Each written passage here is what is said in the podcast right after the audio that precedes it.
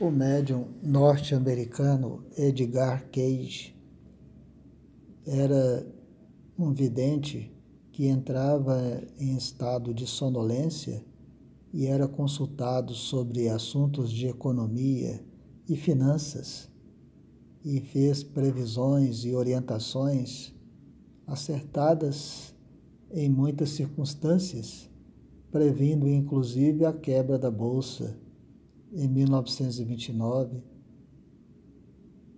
E esse médium, é, naturalmente remunerado, recebia pagamentos pelas consultas, porque naquele país não existe o trabalho voluntário no campo da mediunidade. Então lá não conhecem a doutrina espírita como nós no Brasil, onde dai de graça o que de graça recebestes. E nós precisamos aqui, nós discípulos de Allan Kardec, discípulos de Jesus, precisamos ter cuidado para não transformar também a nossa mediunidade em assuntos financeiros, em cobranças pelos trabalhos mediúnicos, porque quem está trabalhando são os espíritos e não os médiums. Quem está dando as orientações são os espíritos e não os médiums. E precisamos ainda guardar vigilância com relação às consultas relativamente relativas aos assuntos financeiros. Porque os problemas financeiros são necessários para o resgate de dívidas pretéritas, dívidas do passado das pessoas.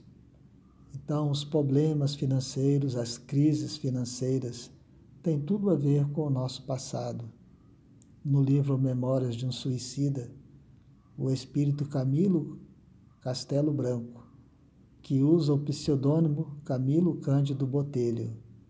Ele explica que o problema do Brasil atual, a crise econômica, a crise moral e social, tem tudo a ver com os 400 anos em que o Brasil explorou a escravidão dos nossos irmãos africanos.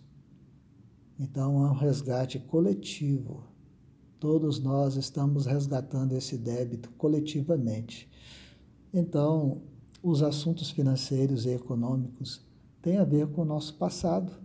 São instrumentos educativos, corrigendas para nossa personalidade egoísta e escravagista e até hoje, muitos de nós temos o hábito de escravizar o próximo, escravizar a esposa, escravizar os filhos, escravizar o marido.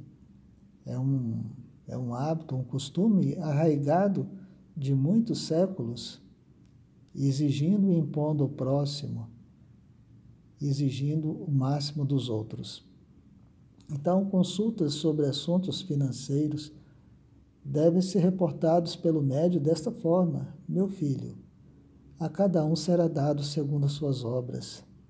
É da lei, então não podemos alterar essas circunstâncias. Não temos o poder para alterar essas circunstâncias.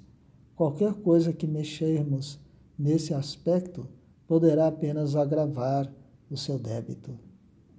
Trabalhe no bem, tenha méritos, porque através de teus méritos o alto vai responder às suas súplicas.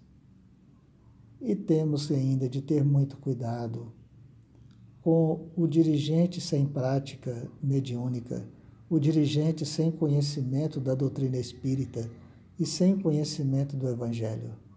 Por incrível que pareça, existem dirigentes nesse quadro. Tem muita boa vontade, quer fazer o bem, mas não tem a prática, não tem o conhecimento satisfatório. É, nem por isso ele deve ser impedido de agir no bem. Basta colocar junto dele alguém com mais experiência, para juntos trabalharem em prol dos que sofrem e padecem. Não existe na doutrina espírita, não existe entre os trabalhadores de Jesus a hierarquia do ponto de vista é, físico e material. Não existe superiores financeiramente, não existe salários e nem cargos, mas existe sim a experiência. Então, toda boa vontade deve ser valorizada. De que forma? Junto deles, colocar pessoas que têm muito boa vontade, que têm muita energia, que têm um amor imenso ao trabalho, apesar da pouca experiência. E com a prática, ao longo dos anos, vai adquirindo os recursos necessários.